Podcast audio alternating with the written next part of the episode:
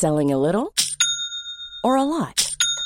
Shopify helps you do your thing however you cha-ching. Shopify is the global commerce platform that helps you sell at every stage of your business. From the launch your online shop stage to the first real life store stage, all the way to the did we just hit a million orders stage. Shopify is there to help you grow. Shopify helps you turn browsers into buyers with the internet's best converting checkout. 36% better on average compared to other leading commerce platforms because businesses that grow grow with Shopify. Get a $1 per month trial period at shopify.com/work. shopify.com/work. Una ola en el mar, ya cuando la tienes encima, no hay vuelta para atrás, te va a caer. Y así vemos nosotros las tendencias. Entonces nos dimos cuenta que no podíamos hacer la misma recomendación a cualquier marca. Y esto no por tamaño de empresa, sino por forma de pensar. Hay empresas que son mucho más dispuestas a invertir en innovación y hay otras que se reservan un poquito más y dicen, no, yo voy a lanzar un producto relativamente nuevo al mercado hasta que ya sepa que se va a vender por todas partes. En cualquier tienda de la esquina se va a vender. Estás escuchando Ellas Ahora. Un espacio íntimo donde descubrimos lo que hay detrás de mujeres que disfrutan lo que hacen. Abren caminos, comparten aprendizajes y le están rompiendo con todo y paradigmas. Y más que nada, son ellas mismas. Yo soy Andrea Rioseco. Yo, Diana Orozco. Y yo, Lindsay Tung. Todas somos Ellas, Ahora. Soy Gaby Arriaga, fundadora de Leonardo 1452, una compañía consultora en Near Future Thinking y autora del libro con el mismo título. Near Future Thinking, suena padrísimo. Y Leonardo 1452, ¿por qué se llama así? ¿De dónde salió ese nombre? Es una pregunta que todo mundo nos hace y me encantan las caras que ponen cuando nos presentamos porque como que no se acuerdan bien del nombre. Eh, resulta que está inspirado en Leonardo da Vinci y el año de nacimiento. Cuando empezamos el, el negocio, eh, mi primera socia y yo, bueno, ella eh, le gustaba mucho el arte y estábamos en su casa rebotando ideas de cómo ponerle al, al negocio y, y yo vi en una solapa de un libro que ella tenía un, de Leonardo da Vinci, solo decía Leonardo, y dije, ese tendría que ser el nombre. Y después la chica que nos estaba haciendo la página de internet vio que era el dominio que estaba disponible, 1452, que era su año de nacimiento, y así se quedó, Leonardo 1452. Muy original y muy de la mano con lo que se especializan, ¿no? Las tendencias de consumo y de, y de creación y de lo que se viene. Pero ¿cómo tú definirías lo que hacen. ¿Qué es ser Threat Hunter? Un Trend Hunter, eh, y es lo que nos dedicamos a hacer aquí en, en Leonardo 1452, es que podemos anticipar lo que pueda suceder en un futuro cercano, o sea, en unos siguientes meses y años, qué pueda suceder a nivel mercados y consumo, o sea, qué es, qué es lo que la gente va a comprar, qué va a consumir, qué va a ver, qué tipo de contenidos van a estar atentos, para darle esa información a distintas marcas y que puedan ellos desarrollar productos, servicios, modelos de negocio que vayan adelantados a lo que está sucediendo hoy y que de alguna manera también tomen de la mano a los usuarios para que los acerquen a ese futuro cercano. ¿Y cómo le haces para hacer eso? O sea, leyendo las noticias, o sea, ahora sí que es un poquito de su know-how, pero como a grandes rasgos, ¿cómo le haces para saber eso, para saber lo que se viene? Sí, es una suma de muchas fuentes de información. Hay muchas burlas de que pareciera que tenemos una, una bolita de cristal y a veces hasta hay escepticismo, pero en realidad nosotros tenemos que estarnos alimentando todo el tiempo de, como tú dices, noticias de cualquier índole, desde cuestiones políticas, económicas, a veces hasta científicas. Digo, ahora que estamos en época de pandemia, mucha información científica también, así como también innovaciones de marcas y de, o de asociaciones, nuevos productos, nuevas soluciones, nuevas propuestas que están allá afuera, tanto en nuestro país como en otras regiones, en Europa, en Asia, en Sudamérica. También lo que hacemos es estar observando las conversaciones de las personas, lo que comparten, lo que comentan, lo que suben en redes sociales, porque eso te da una noción de qué es lo que está pensando la gente, cuáles son esos valores y creencias que están cambiando y que dices, ah, mira, ahora la gente le está importando más hablar eh, de, distanciamiento social y así se va a vivir el distanciamiento social en unos meses, años, o sustentabilidad, o la salud, como ahora la vamos a vivir y nos la vamos a proveer de forma distinta. Entonces, es una suma de muchas herramientas, pero la base sí es el consumo desbordado de información, la verdad. Sí, eh, qué difícil, ¿no? Y, y, esto de observar las conversaciones, ¿cómo le hacen? O sea, hay softwares, es como una mezcla de cosas como automatizadas y, y, cosas de literal estar leyendo. O sea, tu equipo y, y tú eso hacen, o sea, como tienen esas herramientas y luego se juntan a platicar y dicen, esto observé yo, o cómo, es eso? Me, me da mucha curiosidad cada uno del equipo, que además somos un, equipo compacto aquí en Ciudad de México, pero hay Trend Hunters en Bogotá, en Los Ángeles, en París, Estocolmo, Madrid, Londres, y Amberes en Bélgica. Entonces, pues ya todos tenemos esa forma de, vivir nuestro día a día, de estar consumiendo distinta información. No, no nos separamos por categorías ni por medios, sino que ya es nuestro día a día leer distintas fuentes. Nos, nos vamos enviando, mira, está increíble este newsletter, este podcast, este artículo. Y además también es una, un hábito de estar leyendo lo que sucede en redes sociales, pero para no quedarnos en un silo como este echo chamber, ¿no? De nada más estoy leyendo lo que a mí me gusta y a mí me interesa. Eh, sí tenemos eh, softwares, no son nuestros, los contratamos de otras compañías que nos dan esa, esa data de qué es lo que la gente está compartiendo, viendo en, tiempo real. Entonces es una suma entre un trabajo muy manual combinado con, con softwares de datos. Órale. Oye, ¿y cómo identificas que es una tendencia versus algo que pasó y que no va a ser tendencia, ¿no? ¿Cómo, ¿Cómo, defines una tendencia y cómo identificas que, ah, eso es una tendencia? Mira, una, una tendencia nace de no en una sala de juntas ni algo que se convirtió en trending topic una semana, sino eh, es un cambio cultural y que parte de que la gente eh, transforme su forma de, creer y de valorar las cosas. Entonces, un, ejemplo es, antes la gente creía que el éxito profesional y que lo mejor que te pudiera pasar en tu carrera era entrar a un corporativo grande, con una oficina, con un escritorio, salas de juntas enormes, beneficios, eh, vales de despensa, ¿no? Todo lo que ya sabemos, ¿no? Lo que decían eh, generaciones anteriores, haz carrera en una empresa. Está 20 años ahí.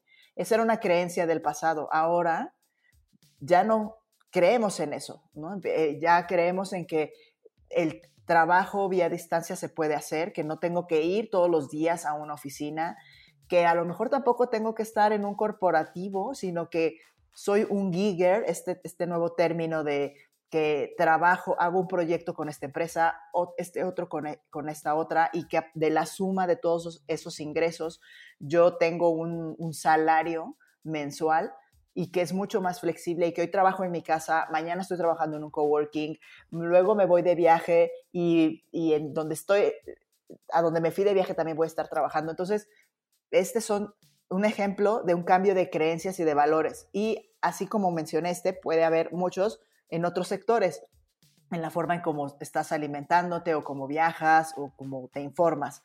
Eh, y eso, cuando tú detectas esos cambios en la forma de pensar y de sentir de una sociedad, estás identificando una tendencia, porque a partir de ahí se desprenden un montón de, de lo que llamamos expresiones o manifestaciones de una tendencia, que es eh, a lo mejor pues un espacio de coworking, justamente es una manifestación de una tendencia, de la tendencia que es ahora puedo ser libre y trabajar donde, donde yo quiera, ¿no?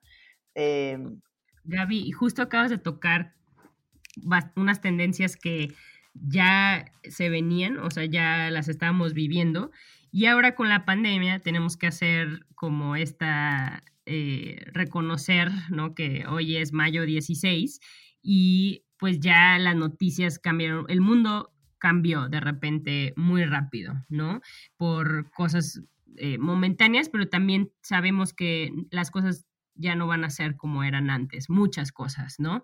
Y leí esto en algún lado, que las crisis aceleran tendencias y tú de por sí ya te dedicabas de años a revisar tendencias y ahora con esta crisis, ¿cuáles son las tendencias que ves ahorita que se están acelerando y cuáles las ves como detenerse? Eh, si, digo, me imagino que es mucho, pero si pudieras hablar como de las que más eh, ves marcadas y las que más también te emocionan y te preocupan. Claro. Eh, sí, es muy cierto que las crisis aceleran tendencias. Em, de hecho, hemos dado eh, webinars relacionados con el tema. Los pueden consultar ahí en, nuestro canal de YouTube, de Leonardo 1452. Pero bueno, para, para contestarle lo más eh, al grano posible, pues voy a mencionar un par. Eh, el tema del consumo local, de, que ya veníamos observando en Latinoamérica desde hace varios años, es decir, que los peruanos consumieran marcas peruanas, los mexicanos marcas mexicanas, eh, y que las prefiriéramos antes que las europeas o las americanas ya venía sucediendo y con un cierto ritmo, al principio un poco rápido, después como que bajó. Y con este aislamiento y, pandemia se ve acelerado otra vez. Mm, mm, ¿Por qué? Porque eh, vemos justamente que anticipar una crisis, esto no es de Trend Hunter, esto lo sabe todo mundo, una, una recesión, y, entonces decimos, bueno, pues apoyemos a, la cafetería que está aquí abajo, a la, a la, a la, marca de ropa local, eh, a la que vende joyería, en fin, esto se ve acrecentado ¿no? en, justamente en esto. Otras, eh, y que pareciera que es nuevo, este tema de contactless, ¿no? Eh, de, no voy a tocar las cosas a donde voy, a, donde, a la tienda, a la cafetería, al restaurante, no voy a tocar las cosas, no voy a tener interacción humana, que parece que es nuevo y que ahorita lo vemos muy acelerado, eh, en realidad ya también se venía manifestando. Ya habían eh, muchos ejercicios de compañías como Amazon, Alibaba en, en, Asia, donde veías eh, heladerías, restaurantes de comida rápida, que sin ver a una persona a través de una pantalla, tú ya podías tener tus servicios. ¿no? Yo, yo me quedé también en un hotel en Nueva York hace un año y, nunca vi casi a ningún conserje. Desde el, es, un robot el que agarraba mi maleta, una máquina la que me daba mi llave para entrar a mi habitación, mm, casi no había contacto humano. Entonces, esa, por ejemplo, también pareciera que es nueva, pero cuando tú eres un trend hunter y vienes analizando el cambio todo el tiempo, no, no a partir de ahora, sino de años atrás, te das cuenta como algunas ya eran ciertas y se, y se masifican, ¿no? Eh, y, dime. y todo esto que ves, eh, bueno, por ejemplo en Asia, ¿no? De que ya se usaban máscaras desde antes, ¿no?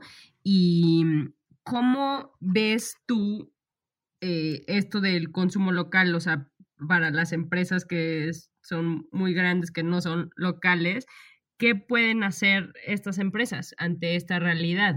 ¿O ustedes también hacen recomendaciones así o nada más dicen, esto está pasando y pues hacen ejemplos o casos de estudio o algo así. ¿Cómo le hacen también? Porque el mundo está cambiando tan rápido que dices, ¿cómo, ¿cómo me adapto, no? Sí, evidentemente em, esa es la primera pregunta y, yo creo que nosotros nos, nos enfocamos a, a dar esta información, como estos ejemplos que te estoy contando, de mira, está esta tendencia contactless, está el consumo local, pero evidentemente sería poco responsable quedarnos ahí, sino que nosotros ya le damos una recomendación a, la empresa que nos está consultando de entonces tú qué tienes que hacer, ¿no?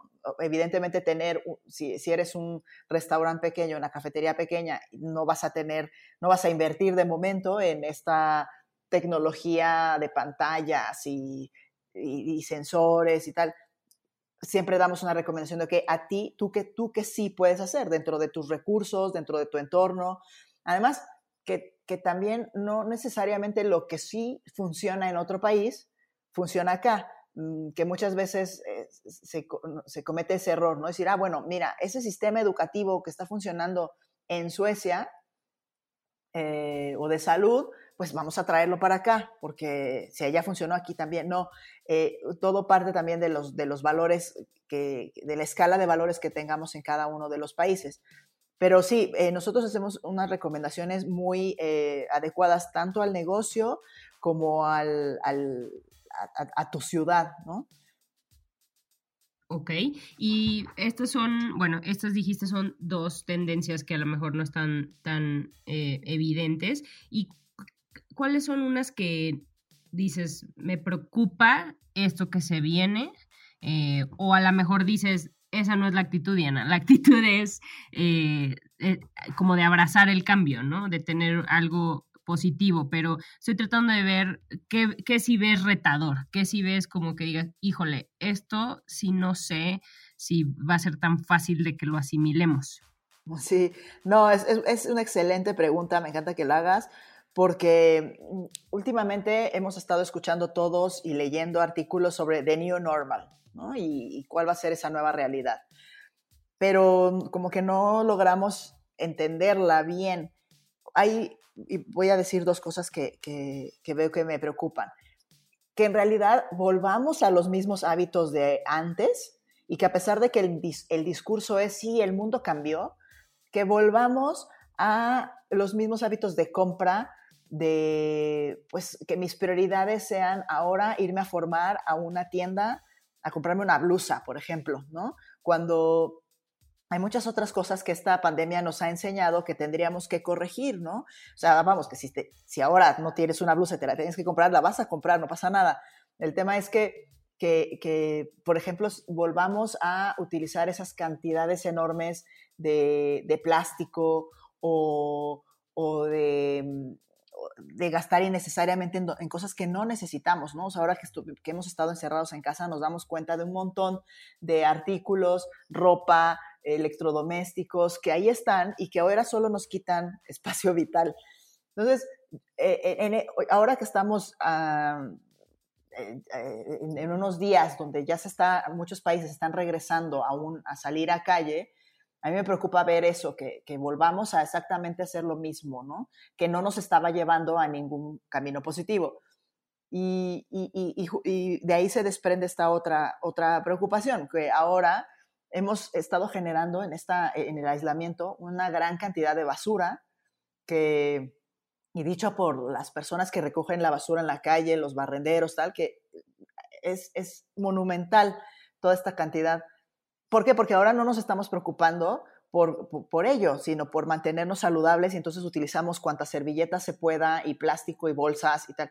Entonces, eh, eh, estamos dejando de lado otra preocupación que, es clarísima, que también la tenemos encima. Entonces, que, se nos olvide eh, los buenos hábitos de sustentabilidad, de cuidar el planeta, reducir, llegar a un zero waste, que ya medio nos encaminábamos por ahí. Entonces, esa sería mi, preocupación, que, no, no aprendamos lo suficiente de esta pandemia y que se nos olviden otras, otros buenos caminos, buenos pasos que ya, ya teníamos.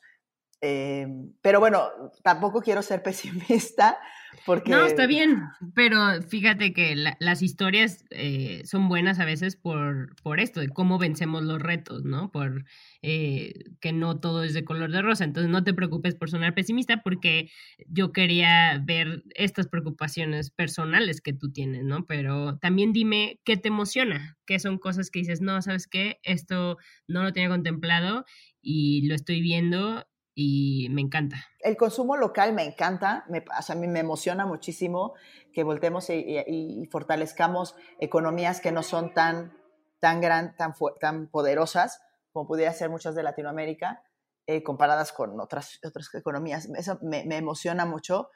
Eh, y a nivel general, mm, me emociona que la gente se empiece a preocupar más por el futuro. Mm, antes, y cuando yo empecé Leonardo hace 11 años, mm, parecía una loca eh, que, ¿cómo, ¿cómo, que me vas a hablar del futuro y eso para qué me sirve? Eh, e, es información nice to know, pero no te tomo muy en serio para tomar decisiones de negocio. Y ahora yo, yo empiezo a sentir que la gente dice, ay, ¿qué, qué va a pasar?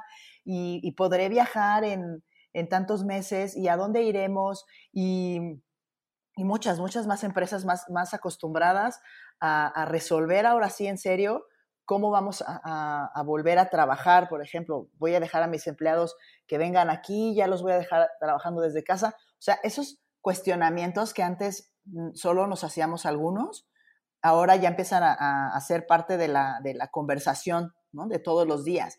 Eso me emociona porque ya empiezas a encontrar más gente que, con quien hablar de, los mismos temas y de debatir y tal. Entonces, eso también abre un buen camino para, negocios como el mío, eh, que en Latinoamérica eh, eh, ya, ya, empieza a haber más gente que lo hace, pero todavía es muy joven comparado con una Europa, ¿no? Entonces, em, eso, eso, me emociona. Sí, no, y te iba a preguntar eso de cómo se diferencian ustedes con una agencia. Eh, igual es una pregunta muy tonta y básica, pero eh, vale la pena preguntar porque tú dices ahorita ya nos están tomando más en serio o tomando más en cuenta porque vemos que esta crisis tal vez se pudo haber, más bien, se pudo haber prevenido, ¿no? Entonces, si, si tomamos eh, acciones ahorita, podemos un poco prevenir ciertas cosas del futuro, que eso es como la moraleja o no sé, ¿no? Eh, del trabajo que ustedes hacen, pero ¿cómo se diferencia de una agencia normal eh, que te dice, bueno, esta es la tendencia y te sugerimos tal campaña, ¿no? Ustedes, o sea, van más allá, pero ¿qué otra cosa dirías tú como para diferenciar o para alguien que dice, ok, sí, sí lo tomo en serio, pero ¿y luego? A partir de la experiencia de estos 11 años de estar mapeando tendencias y haciendo recomendaciones, es que además hemos desarrollado un, método, unos arquetipos de marca. Eh, nosotros explicamos siempre una tendencia con una analogía con una ola en el mar, ¿no? porque una ola en el mar ya cuando la tienes encima no hay vuelta para atrás, te va a caer, ¿no? Y así vemos nosotros las tendencias. Eh, entonces nos dimos cuenta que no podíamos hacer la misma recomendación a cualquier marca. Y esto no por tamaño de empresa, sino por forma de pensar. Hay empresas que son mucho más eh, eh, dispuestas a invertir en innovación y hay otras que se reservan un poquito más y dicen, no, yo voy a innovar o voy, más bien, voy a lanzar un producto relativamente nuevo al mercado hasta que ya sepa que se va a vender por todas partes, ¿no? En cualquier tienda de la esquina se va a vender, por, por dar un ejemplo. Entonces, eh, desarrollamos estos arquetipos de marca que van desde la marca buzo, eh, surfer, espuma, bañista, piña colada, eh, esto para seguir con la analogía de la ola. Y, entonces hacemos un, como un, diagnóstico de, a ver, tú, empresa tal, eres este tipo de marca, eres marca buzo, por lo tanto, esta tendencia te la puedes aplicar de esta forma. Puedes desarrollar eh, ideas de productos, de servicio, puedes transformar tu negocio de esta manera, quizá mucho más disruptiva que una marca bañista que vas, sí, de todas formas tienes que estar atento a las tendencias, pero quizá tienes un poco más tiempo de reaccionar y a lo mejor tu innovación no va a ser tan revolucionaria.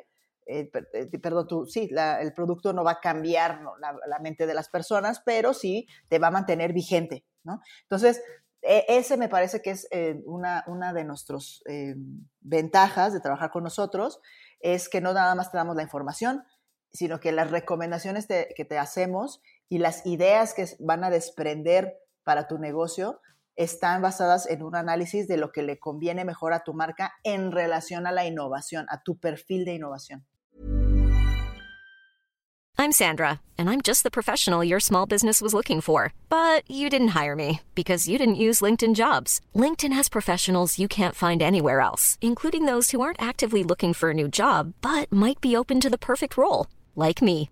In a given month, over 70% of LinkedIn users don't visit other leading job sites. So if you're not looking on LinkedIn, you'll miss out on great candidates like Sandra. Start hiring professionals like a professional. Post your free job on linkedin.com/people today. Ah, ok.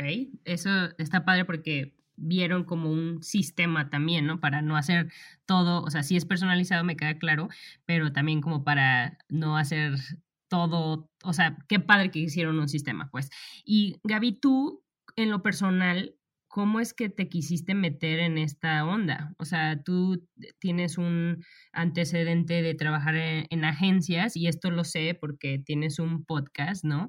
Que eh, lo recomendamos, Near Future Thinking Podcast, está en todos lados.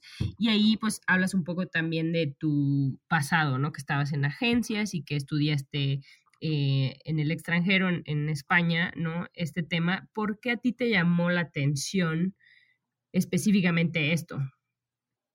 Sí, pues, pues sí, exacto. Yo empecé mi carrera en agencias de publicidad em, y en, en, ellas estuve en un área de planeación estratégica, donde una de las responsabilidades justamente era eh, pues, entender el consumidor y ver cuál era el siguiente paso que iba a dar el, el, consumidor mm, y, estar siempre muy, muy, muy al tanto de, de ese cambio.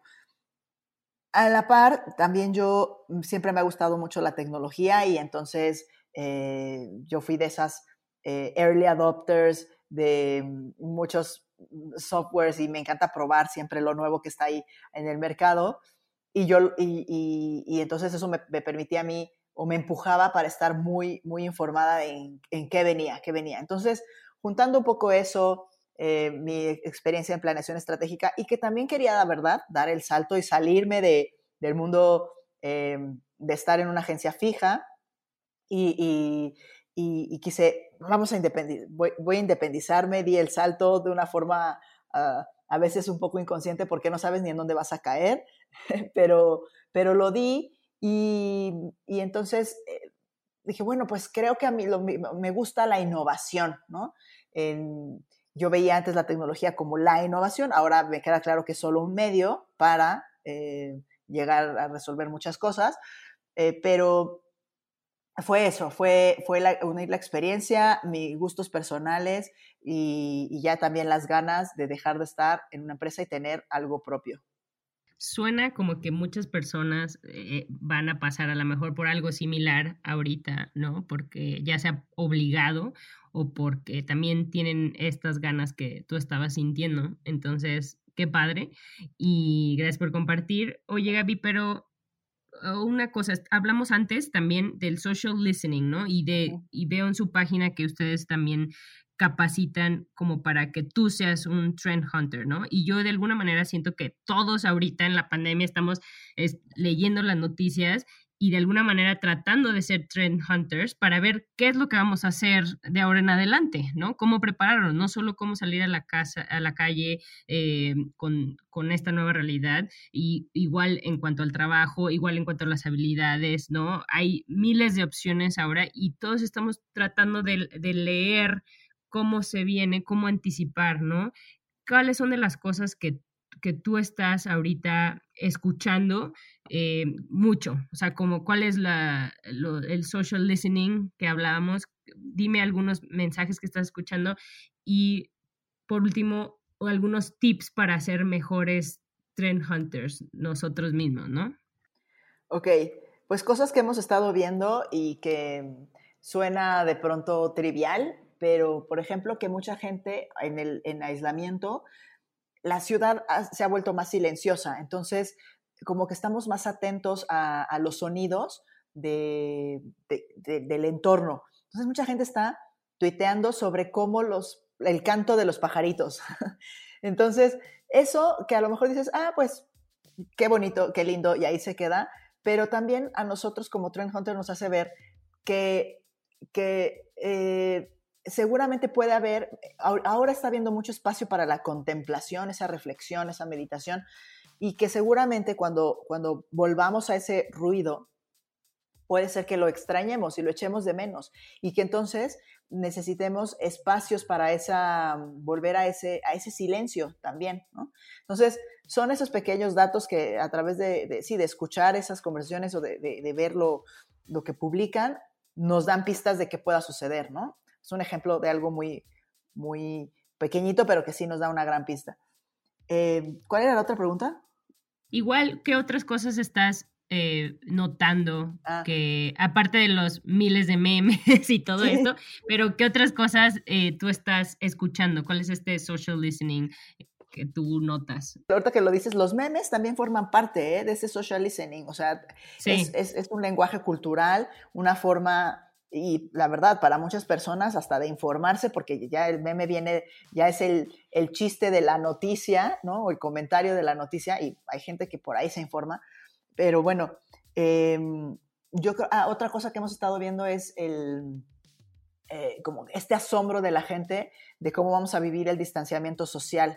Eh, yo creo que muchos sí realmente pensaban que en, en, el momento en que nuestros gobiernos dijeran, ya, vamos a salir a la calle, eh, pues igual íbamos a ir al mismo restaurante con los amigos o al bar, eh, al, al, antro, al festival de música, y entonces empiezan a caer veintes. En este momento lo que está sucediendo es eso. Gente que está publicando de, miren este abrazo de una mamá a su hija y las dos están este, separadas por una sábana de plástico y qué triste o qué bonito y la conversación es, pero si está bien, no está bien y que es, mucho eso es lo que detectamos, en, eh, le llamamos digital brailing a esta herramienta, porque es detectar, sí, o sea, sí va a ser parte de social listening, pero es como también del análisis que hacemos. Y entonces en este digital brailing notamos también esta polémica, es, para nosotros es muy interesante cuando se dan estas conversaciones donde unos están a favor, otros están en contra o no saben qué opinar, porque es justamente cuando se empiezan a agitar los valores y creencias de las personas, entonces, justo ahora estamos viviendo eso, como la gente está empezando a regresar, entonces nos llegan acá los videos, los memes de qué está pasando en, en, España, en Italia, y que dices, ¿en serio voy a ir? O sea, vamos a ir a comer a un restaurante en, eh, donde estoy encerrado en una caja de cristal. No lo puedo creer, ¿qué, qué mundo nos espera? Tal. Eso, eso es lo que se está viendo en este momento. Sí, oye, ¿y crees que hay mucha nostalgia o va a crecer ese mercado de nostalgia? Sí, claro, claro. Yo creo que eh, va a crecer mucho esa, nostalgia de, del mundo pasado y yo creo que eventualmente volveremos. O sea, no significa que vamos a vivir en cajas de cristal forever. Mm, evidentemente sí, ya hay muchas cosas que llegaron para quedarse y entonces en ciertos espacios vamos a tener que cuidarnos mucho. Este, pero, pero vamos a volver, vamos a volver, a lo mejor, no, no te estoy diciendo en dos años, pero en 10, 15 años quizá quizá volvamos a, tener una vida más controlada y, nuestros sistemas de salud estén adaptados para afrontar a, pandemias o nuestros hábitos cambien, cambien, para no tener pandemias. Pero. sí. Em, Oye, Gaby, y perdón que te interrumpa. Entonces, ¿cómo nos recomiendas? Porque o sea, yo veo las noticias y pues te asustas, ¿no? Y entrevistamos a unas chicas que tienen un medio que se llama Periodic, que son noticias y, y hay muchos estudios que dicen que sí, las noticias a veces te, te agüitan, te deprimen, te, ¿no? te preocupan y hay esta ansiedad, ¿no? De qué es lo que va a pasar, hay esta angustia, pero también los budistas dicen eh, que vivir en el presente, ¿no? O bueno, no nada más los budistas, todo esto de meditación, de que que medir el presente, que vivir en el presente, pero cómo tú pudiste eso, porque de alguna manera tu trabajo es vivir en el futuro, pero cómo tú le haces para, para no angustiarte y pegado a eso, ¿qué nos aconsejas? ¿Cómo leamos eh, todas estas saturación de, información, ¿no? No, sí, sí, gran pregunta porque yo también a veces me, me saturo y, y, sí me, me, asusto también, ¿no? ¿no? No, voy a decir que no. Eh, yo me doy mis breaks, la verdad. Eh, o sea, a pesar de que consumo mucha información, también uno, elijo qué, qué, quiero ver.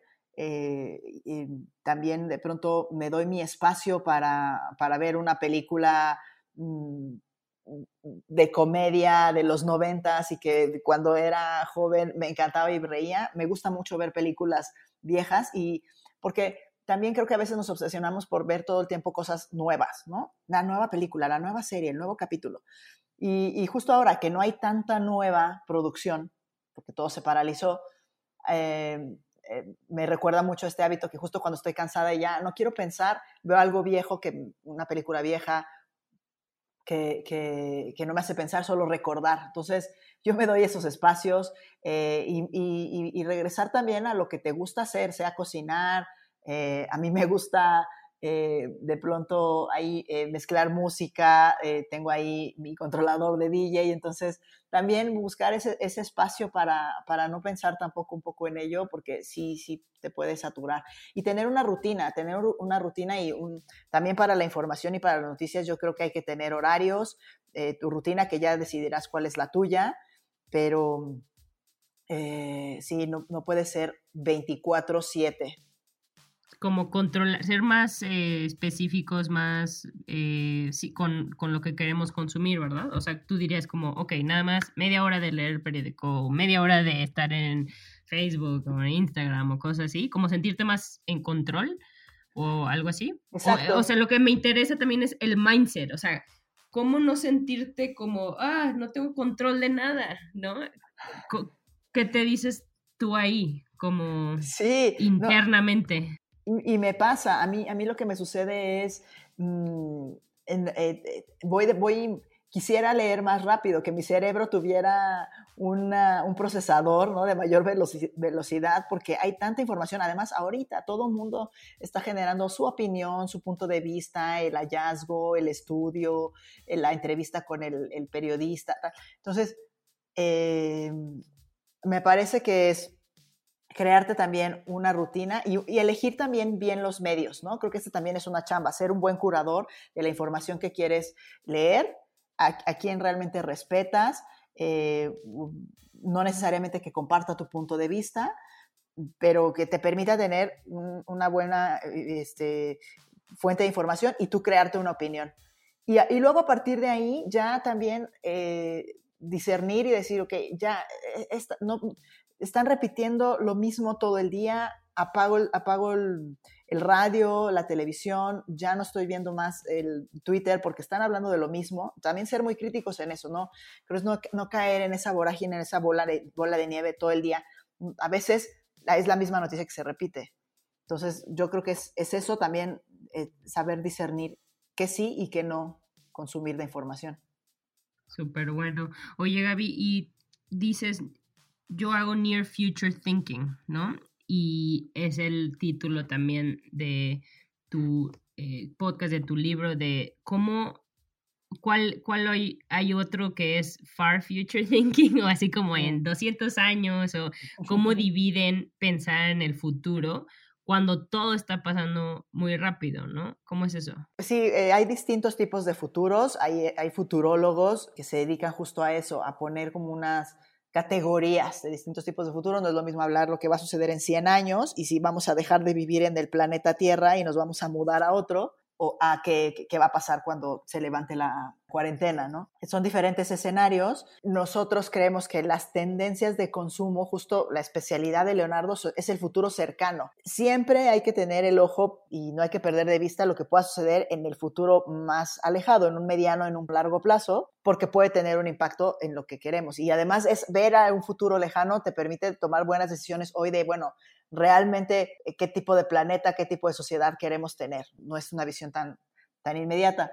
Lo que pasa es que ahora, ah, en, justamente en las crisis, como todo se acelera, esos futuros que veíamos tan alejados, puede ser que empiecen a, a verlos más cercanos y entonces se vuelve a dibujar otro escenario lejano, que es justo ahora lo que muchos futurólogos están debatiendo de, bueno, y, y realmente volviendo al ejemplo de vivir en otro planeta o no, está tan pensado para dentro de tan largo plazo o creo que ya lo podemos mover al mediano plazo, ¿no? Entonces, muchas películas de ciencia ficción justamente y, lo hemos visto, muchos testimoniales y en, Digital Brain lo vemos, ¿no? Es que parece que estoy viviendo en un capítulo de Black Mirror, o estoy, parece que la película de Spielberg o de Spike Jones ya es la vida de hoy, porque se acelera y, más rápidamente llegamos a esos escenarios que a veces son distópicos, ¿no? O sea, no son, no es lo ideal salir a la calle con, con mascarillas y con guantes y, el infierno que vamos a vivir en los aeropuertos. Pero, pero sí, es así.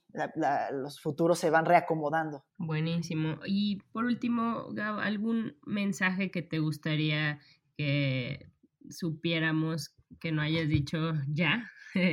no sé si algún medio, no sé, algún hábito que te gustaría recomendar alguna cosa que has aprendido que quieras compartir. Sí, bueno, pues quisiera hacerles la, recomendación. Muchas cosas de las que aquí hablé las abordo en, el libro de New Future Thinking. Está recién salido del horno, lo pueden encontrar en distintas plataformas. En, nuestro sitio web, leonardo1452.com, lo pueden encontrar.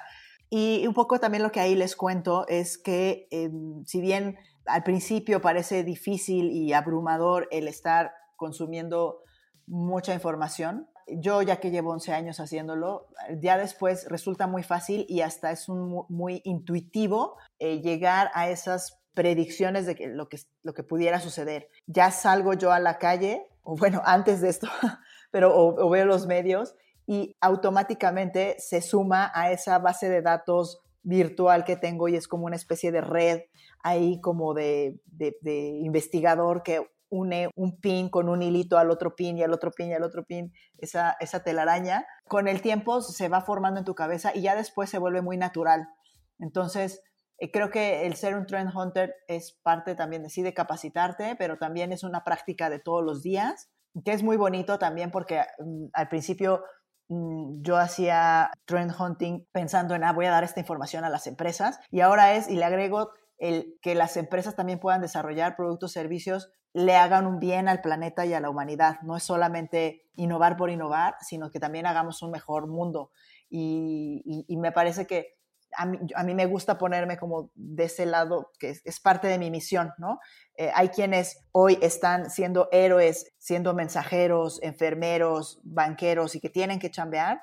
Y, a mí digo, bueno, ¿cuál es mi aportación? Es pues yo poderles decir a las compañías, oye, mira, eh, estaría mejor que tu producto fuera de esta manera para que la gente tuviera una vida más saludable o el planeta no estuviera tan contaminado o que no gastara de más la gente, que tuviera, tomara decisiones más inteligentes. Entonces, creo que le sumo a la labor de un Trend Hunter también a esa misión. Buenísimo. Muchísimas gracias, Gaby. No, gracias a ti, Diana.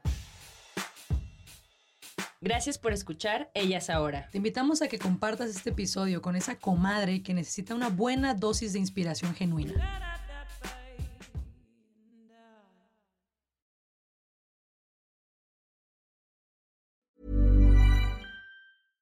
How would you like to look five years younger? In a clinical study, people that had volume added with Juvederm Voluma XC in the cheeks perceived themselves as looking five years younger at six months after treatment. Look younger, feel like you. Add volume for lift and contour in the cheeks with Juvederm Voluma XC. Reverse signs of aging by adding volume to smooth laugh lines with Juvederm Volure XC. For important safety information and to find a licensed specialist, visit juvederm.com. That's J U V E D E R M.com. Not for people with severe allergic reactions, allergies to lidocaine, or the proteins used in Juvederm. Common side effects include injection site redness, swelling, pain, tenderness, firmness, lumps, bumps, bruising, discoloration, or itching. There's a risk of unintentional injection into a blood vessel, which can cause vision abnormalities, blindness, stroke, temporary scabs, or scarring. Talk to a licensed specialist to find out if it's right for you.